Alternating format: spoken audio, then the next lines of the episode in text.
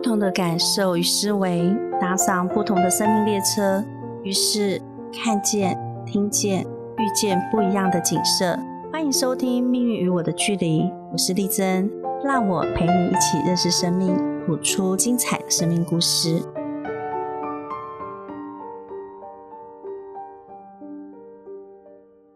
大家好，欢迎来到《命运与我的距离》，我是情绪管理师丽珍。今天呢，我们邀请到的来宾是摄影大师小钟哥，他是我独爱的摄影师，因为呢，他能拍出连我自己都好感动的视角，让我知道哦，原来我的美依然存在，不因年纪大而消失。曾经呢，鼎泰丰的菜单来自他的杰作，很多艺人的形象照也是他拍的哦。他曾经呢，是我的学员之一。因为这样，我结识了他的儿子。他儿子呢，特别钟爱飞机、火车、捷运和公车，曾和我分享很多相关的故事。我深深认为啊，这个孩子呢，一定是一位天才，很看好他的未来。谢谢小钟哥呢，在百忙之中接受采访。小钟哥，先跟我们的听众朋友们打声招呼吧。谢谢丽珍老师，你把我赞美太好，哇，没有，谢谢，谢谢。你真的太谦虚了，在我心目中，你真的就是这么好。好，小钟哥，我想呢，问问你啊，当初是什么原因触动你接触摄影？摄影呢，就是因为早期家父是早永会，嗯，早永会过年的时候都会团拜，团拜的时候那时候小还没小学左右吧，那就带团拜的时候，过年的时候带我就过去，然后因为家父有一台相机，就请我帮他拍照，嗯，拍完照的时候，有一次拍了一个名人，没多久就上报纸，嗯。那那个就启发了，哎，我的摄影这一行在我心目中小小心中一个种子啊，就这样慢慢的就就开始往这方面走。哦，原来你对摄影的天分来自于爸爸的传承？可能吧，因为爸爸也不是做这行的啊。爸爸不是做这行，他是业余哦。哎，喜好而已。喜好。那既然能够拍出这么美的画面，那这份事业你一共你一共经营几年啦？二十多年。二十多年，那是什么样的意志力呢？让你能够持续坚持在这领域这么多年？因为没得换吧，因为就是做了就一直做，中途时想要换啊，因为那个时候我是。读资管的嘛，所以那个时候出来的时候，基本上资管还是蛮热门。有一阵子想说，哎，做不好赶快回去。后来想说，还是做一做嘛，做是要做到一定程度的时候，才知道说行不行。嗯嗯嗯。那你曾经经历过一些低谷吗？在这个事业上？有啊，现在都还是低谷。那你怎么克服的呢？就在低谷的时候，还学习到，就是要不让自己一直陷下去，就是要不断学习。嗯哼，嗯哼。其实很多人都经历过低谷，只是我们。不知道，不讲我们不知道。对，那你说你曾经想换，但是没得换，是因为你没有找到比这件事更有兴趣的事吗？嗯，也许。可是因为后来觉得说自己是不适合做办公助理，嗯，对啊，所以就是没有换，也是没有老像老师讲的一样，说没有找到自己真的想要换的项目了，对吧？是是，我觉得有兴趣才会有动力嘛。对，那也很感谢你没有换，才会让我遇见你。好，谢谢老师。我非常欣赏啊，你对美的鉴赏力。我想问问你啊，你如何觉察到他人美丽的视角？嗯，谢谢老师对我的赞美啊，因为我应该没有那么好。我觉得我只是就是一直练，一直看，一直练，一直看。嗯，我觉得啦，你在我心目中就是很好，所以我把我的学生啊、朋友啊，全部都拉去拍形象照，他们每个人其实都很满意。谢谢老师。对，有几次呢，我会在你后面。偷偷学你找那个视角，我发现呐，跟你学了两次摄影课，然后加上我偷偷在后面看你怎么去观察别人的美，我现在拍照的技巧，我自己还蛮满意的。那有时候参加一些场合啊，我会帮别人拍照，我发现呢，帮别人拍的美美的，可以瞬间让自己的人际关系加分。所以你这个工作其实很吃香哎。哦，谢谢老师。应该老师自己有这样的天赋啊，有创作力，不是我是老师自己的。一定是有人带动启蒙吗？那在拍照的过程中呢，你有没有曾经遇到过什么样的障碍？例如碰到呃什么样的客户让你觉得不太好拍，然后他对你大发脾气的？大发脾气有有啊，可是应该不太能讲。哦，了解了解。那是每个人都很好拍吗？账面上应该讲大家都很好拍 啊，不好意思，对，这个是不可以说的秘密，是这样吗？其实不管是明星或是专业人士到我的摄影棚来，或者要找我拍照一会，我都会先跟他聊一下，然后趁机去观察他的好坏哪一面。嗯嗯嗯，然后趁机用聊的时候去让他放松。嗯，那嗯，一直自诩为我是驯兽师啊，只要在任何野兽在我面前，我就会想办法克服它，在短时间克服它，然后把这工作赶紧结束。这样 也是也是。昨天有一位学生问我说：“我的形象照在哪拍的？”我就强力推荐你，因为我说来自于你的节奏里面看起来就是很自然。那我就想到我曾经去那边拍的时候，前面很僵硬，而且僵硬好久。后来。你又冲了咖啡给我喝，然后又做了点心什么之类的，好久才放松。我想一想，哦，你帮我拍照一定很亏钱。不会啊，现在有新的方法，直接灌酒就好。这个能播吗？对啊，灌酒要看他们喝什么吧。这挺可怕的，灌酒会不会被灌到茫茫啊？也会限制他的杯数了。哦，了解了解。像这个工作会不会很难？就是。本来预算，我知道你有在做什么，呃，形象照，几个人相约，然后那个费用是还蛮亲民的。那我们又喝了酒，又喝了咖啡，这样划得来吗？那是老师跟好朋友来才的优惠，其他是没有的。哦，原来原来，你看吧，我我又发现我的礼遇，难怪我这么喜欢你。那我想另外问问你啊，就是当初是什么原因让你觉得你必须来找我，接入我的专业？因为那个时候经营婚姻的困难嘛，然后觉得哎，老师讲的话还不错，跟老师的投缘，然后就去找老师。哦，原来如此。那课后你觉得你有没有什么转变？课后啊，就觉得还不错啊。人生，可是我觉得学到一个蛮有用的方法，因为那个时候常常会从小时候到现在都有一种看到不好的影像，或是有时候在黑暗处会有通常会有影像突然蹦出来。嗯嗯。可是他学习老师方法，那样的影像会会慢慢慢慢不见。嗯我觉得这这是目前想得起来最大收获，因为临时想会想不到什么东西，因为过了两三年了吧？嗯，对对，嗯，两三年了，对对，嗯，那时候疫情还没发生嘛？对对对，嗯，这个叫做面对能力，就是人其实很容易有一些杂念，或者是突然看见什么恐惧，但当我们面对能力增强的时候，那个力量、那个声音或者那个影像就会不见。对，很开心你的成长。另外呢？我从事这个工作以来，我发现只要是天才啊，啊，必然会有很多独特性。那我刚刚有说，我觉得你孩子在我心目中他是个天才。我想问问你啊，如何欣赏你的孩子的独特性？就观察他的细节啊，就例如说，就是他喜欢什么就陪着他做啊。因为之前喜欢也许飞机，就去陪他去去机场看飞机。那现在喜欢火车，就找机会去陪他去看火车。嗯嗯，陪着他一起去欣赏他有兴趣的事。我在这个领域里面呢，我发现我有些学生哦，他的小孩很小就很喜欢公车、飞机、火车，他只要有这些玩具，他就会很开心在那跳跃。那但他上了幼稚园的时候，却被学校论断说他是高功能自闭症。但是我学生跟我反映这件事的时候，就让我想起你的孩子。我跟这个学生说，我觉得你的孩子他不是自闭症，他是选择性的沟通，并不是所有的同学他都会想要跟他讲话。对，然后我就想到，哎，其实某部分的孩童他们有共同的兴趣，只是父母亲没发现而已。那小生哥，我想问问，就是说你的孩子是不是也会有呃选择性沟通？也就是说，在同学之间，有些他会想跟他讲话，有些他会不想跟他讲话。你是说他去找别人吗？就是在同班嘛，我们在学校学习的时候，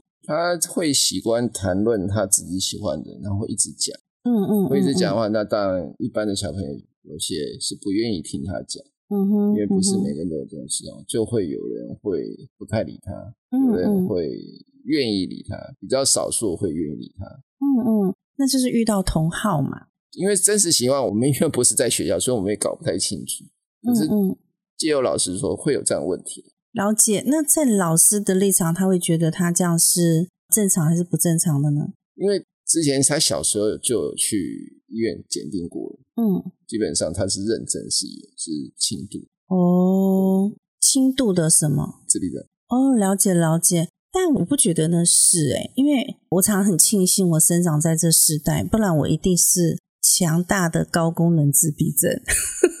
应该没有到强大，强大不表现绝对不是这样。我跟你讲，我以前我是变了。我以前我到二十七岁以前，我男朋友带我出去跟他朋友认识，我只敢点点头傻笑，我其他我都不知道我该说什么。哎，然后我在班上就只有一个好同学，我每到一个班上都会有一个好同学，但有时候那个好同学看我跟第二个好同学、第二个朋友的时候。他就会不想理我，那我也不知道为什么。但我从小到大，我都只有一个好同学而已。那我这样算不算高功能自闭症？不知道，我不是医生，我不是专业人士，没办法帮老师鉴定的。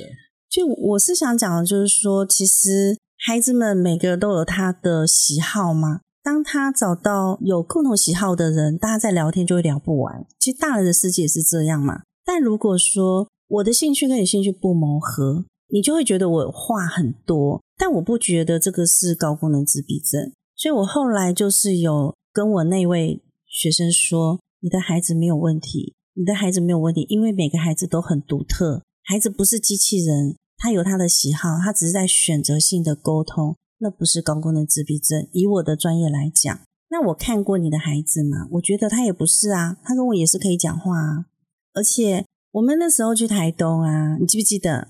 对啊，他很快要躺在我脚上，然后呢，我就拍拍他的背，抓抓他的背。所以我看他其实，嗯，不会拒绝跟人互动，只是他会选择性。你知道，小孩有一种直觉，就是这个人是安全还是不安全，还有就是这个人我喜不喜欢他。对，如果他喜欢他，他会愿意亲近他；但他不喜欢他，他会跟他保持距离。但在某方面，医学领域会说这个是高功能自闭症，但我完全不认为。所以小钟哥，我蛮看好女孩子的未来。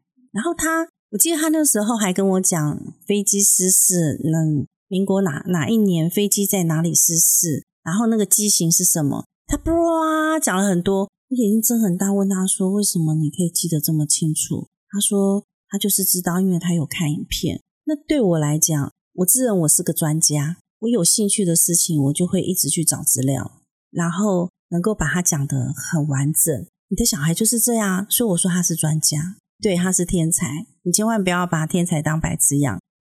没有没有，就照正常养，三餐喂的这样。对，所以他没有啦，他没有高功能自闭症。那为什么我会特别把这个话题勾出来讲？因为其实很多爸爸妈妈小孩他也有这样子的状态，只是他们不知道要到哪里找方向。所以我会想说，借由今天我们的采访，让你的小孩变成。呃，其他爸爸妈妈他们幸福的指引，让他们知道说他孩子没有问题，要去懂得欣赏孩子的独特性。那另外就是问问看，就是说，那你在教育他上面曾经带给你什么挑战？那你是怎么面对这些挑战？因为初期不了解嘛，嗯，所以有时候会会比较凶哦。那了解后，哎，就是知道大概是怎么样子，那想办法去帮他。嗯嗯嗯嗯，那耐心够吗？耐心啊，现在已经慢慢修炼，越来越好，磨出来了。对对对，那你觉得这个孩子有带给你什么礼物吗？因为我们常说每个孩子都是老天送给父母的礼物。那你刚刚说耐心慢慢出来，你觉不觉得这是这个孩子带给你的礼物？对啊对啊，真想想都是礼物的，磨练自己的礼物 的。真的真的，我的个性其实也是被我的第二胎磨出来的。他其实曾经在学校。他被公认为五大天王，我们觉得天王好像就是那个明星嘛，很棒的，对不对？但其实是被排挤的五大天王，很可怜，排挤在学校。对啊，我不知道为什么我的孩子会变成这样。我本来是想要把他送到学校去学习。那我们在第一所学校的时候，老师的功课总是出的很多，他会多到晚上，我的小孩写功课写到很晚。然后刚开始我的耐心也没有那么多啦。会生气。那我后来就去想，如果今天我是孩子，我在写功课这么多，我快乐吗？我可以写那么快吗？我孩子写的慢，然后我就想把他换学校。可是我又想说，是不是我自己太异类了？好，那那那后来就是两年，我这样观察，我想如果是我，我不想要这样的童年。就升三年级，好不容易换一个老师，对不对？就老师那时候我们开的那种刚开学不是都会有亲子会吗？他就说，在他的教育下，没什么快乐长大的童年啦，他不认同。我就想他怎么会这样讲？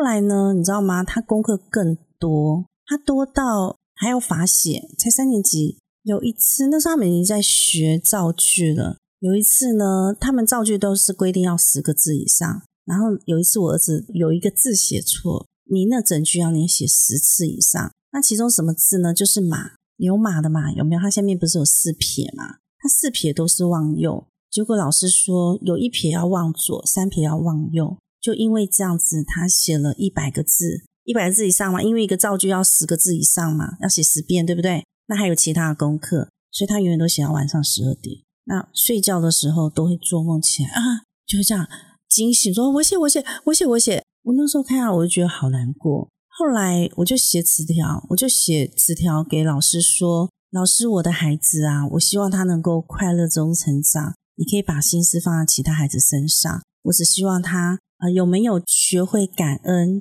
然后今天我们比昨天进步就好。他的字漂不漂亮，我们不在乎，没有关系。谢谢老师。但是老师不这么认为。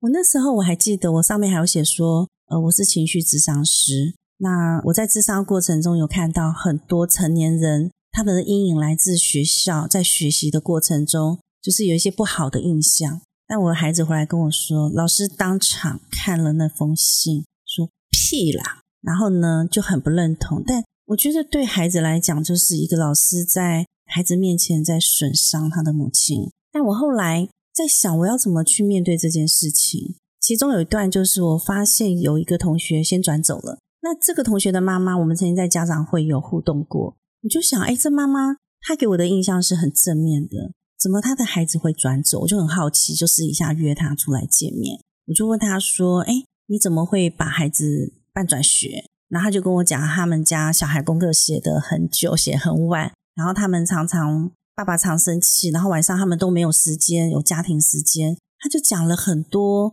他们遇到的问题，其实就是我们遇到的问题。后来我就问他说：“那你为什么会选择现在转走的这所学校？”他说：“他做了很多功课，他找了三间学校，他找了三所学校，那其中有一所他最想去，但是接送很麻烦。”所以他就选了另外一所。那也因为这样子，我就更觉得说我应该要帮孩子转学，因为我觉得老师会影响孩子的童年。后来我就把他转了一所森林国小。可是我没有想到转到那里的时候，竟然他又遇到了一个问题，就是被公认为五大天王。那那时候老师他们就要我去陪读，然后呢，我就跟我的孩子说，老师要我陪着你上学，但孩子会觉得很没面子啊。他就说不要，他说你要你要来的话，我就不要去学校。然后我就跟老师讲说，老师我没有经过我的孩子同意的话，我暂时没有办法答应你去陪读。那么老师，我想问问你，你结婚了吗？那老师就吓一跳，他说你怎么会这样问我问题？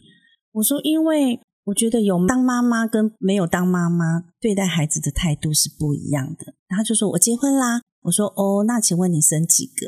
他说两个。我说哦，那你小孩多大？然后就讲了，讲了之后，我就问他说：“那你会不会觉得你的小孩两个孩子个性就是不一样？”那他那是他那时候小孩很小，他就没有特别说有什么不一样。我说不好意思，老师，我冒昧问你这些问题，是因为我觉得每一个孩子都很独特，所以我会想要知道你有没有当妈妈，你你有没有发现你的孩子的独特性？我不希望我的孩子独特是被认为是过动啊什么之类，因为他们那时候已经叫我说。要带孩子去看医生，他是过动，要吃药什么什么之类，所以我很庆幸，就是我很早就呃学习生命教育这条专业。但后来就是遇到天王的事件嘛，天王事件我又被另外一个老师约谈，约谈的时候呢，他就跟我说：“你如果你的小孩不再不调整的话呢，好，那可能就是我们可能会面临就是转学。”那我想说，怎么会是这样呢？那我后来就跟我的小孩说，我小孩也不喜欢上学，我就说那没关系啦，你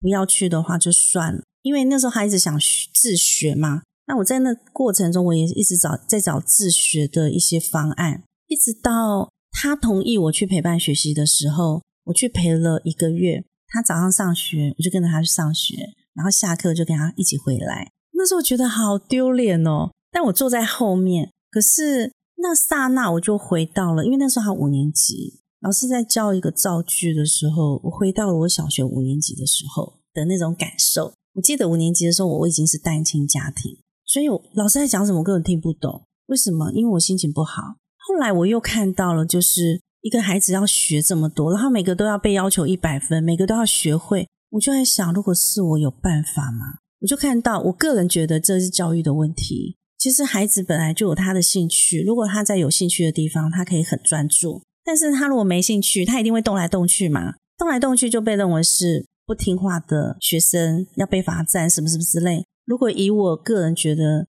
这样的教育对我来讲，我是比较没有办法接受的啦。那后来呢，我还接到校长打电话来说，嗯，他们要去毕业旅行，但我儿子功课都没写完。然后我还记得那时候我接电话的时候超紧张的，因为校长打电话来嘛，我就讲话还皮皮唰哦。然后大概皮皮唰三分钟的时候，我就跟我自己说：啊，我在怕什么？我现在是妈妈，我是大人呢。校长，我为什么会紧张？是因为我觉得我还是小孩。电话那头呢，校长就说：他功课什么时候写完？他写不完的话，就不要去毕业旅行了啦。我就跟校长说：校长，我相信每一个父母都会希望孩子功课可以准时写完，但我的小孩，我有陪伴他，但是他就是没有办法像一般的孩子这样。那我没有办法要求学校的老师因材施教，但我自己是妈妈，我应该要因材施教。那谢谢校长，如果你们因为功课没写完不给他去毕业旅行，那他就不要去，没关系。然后校长就不再讲。我我们也常被叫到校长室，因为人际关系的问题。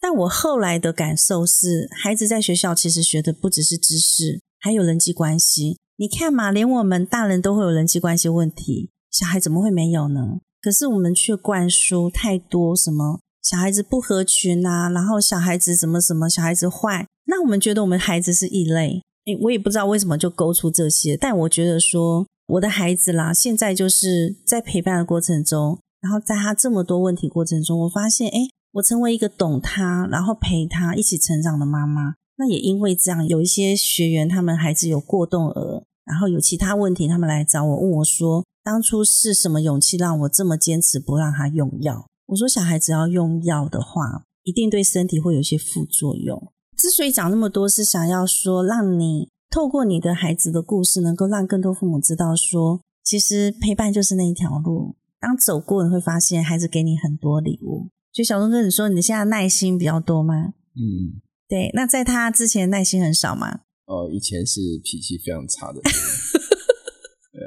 以前会在补习班的时候会对全班一百多人拍桌子。你哦，对，是哦，你是说补习班是你在教？去那时候去补习的时候，去补习班念书的时候。哦，那是什么原因你会对一百多个人拍桌子啊？就是自己要念书的时候，旁边实在太吵。哦吵到不行，这样就是来拍桌子，拍完桌子就很后悔，因为手很痛。因为拍桌子没有用啊，因为拍完桌子大家愣了一下，然后就愣了几秒以后，来看你，呃，有人骂神经病，然后继续吵，没有事。所以那那时候你的人际关系应该也不会很好吧？嗯，从小到大都不是，对啊，就自己走自己的路。也是，那那你也要庆幸你是生长在那时代，不然你这样应该也算是高功能自闭症吧？可能吧，因为在大学的时候，大家就说：“哎，那个大学很多同学说我自闭啊，就是也不是不跟人家来往的。”嗯，是啊，是啊，对啊，所以我们应该是要为一些孩子们发声吧。那不是自闭，那是那个独特性。只要父母懂得欣赏孩子，你就会发现你的孩子是某方面的专业人士、专才。对，只是他有些事情他不认同嘛。就像补习的，我来补习，我就是要学习。你们为什么要这么吵？那我另外想再问问你，平常是如何平衡工作和陪伴孩子的时间呢？没有平衡，没有平完平没有平衡。发现不对的时候，赶快去处理。也是也是，嗯，不容易。我觉得不容易，对父母亲来讲都是挑战。我自己只要工作，我就会很认真。小孩跟我讲话，我就不想花时间。但后来我就在家，我就尽量不工作，因为我只要一工作，我就会投入。嗯。那最后我想问问你啊，你觉得星座八字呢有帮助过你认识自己和孩子的人格特质吗？会的话，我觉得会帮助啊。有哈，那你本来就相信这些吗？没有说相不相信嘛，因为听会听，然后去观察，我去验证是到底是真的假的。嗯，对啊，对啊，会去验证啊。对啊，不是说人家讲我一定我会听，可是会不会信那是另外一回事。啊会听不见得会信。嗯，了解了解。那那时候我在解析你的人格特质啊，你觉得对你有没有什么一个指引？真的时间久忘了，忘了，真的忘了，真的记忆力不好，现在只有七秒钟啊。我知道，我知道，就是以前的乐色没清掉。哎，小钟哥，那我问问你啊，就是如果现在要投入摄影工作的人，年轻人，那以你这老前辈啊，你会想要给这些年轻人什么样的建议吗？建议哦。